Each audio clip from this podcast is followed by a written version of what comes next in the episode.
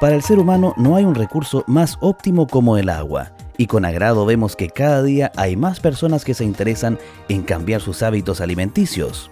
El agua representa cerca del 60% del peso de un adulto y en el caso de los bebés un 70%.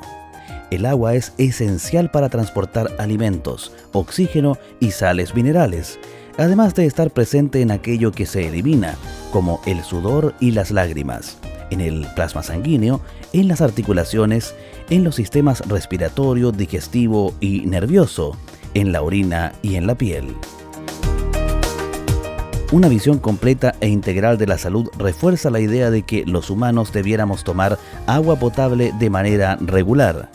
La mayoría de las bebidas contienen azúcar que puede retardar la digestión y contribuir al aumento de peso, provocar una oscilación de los niveles de azúcar y requerir más agua para el metabolismo.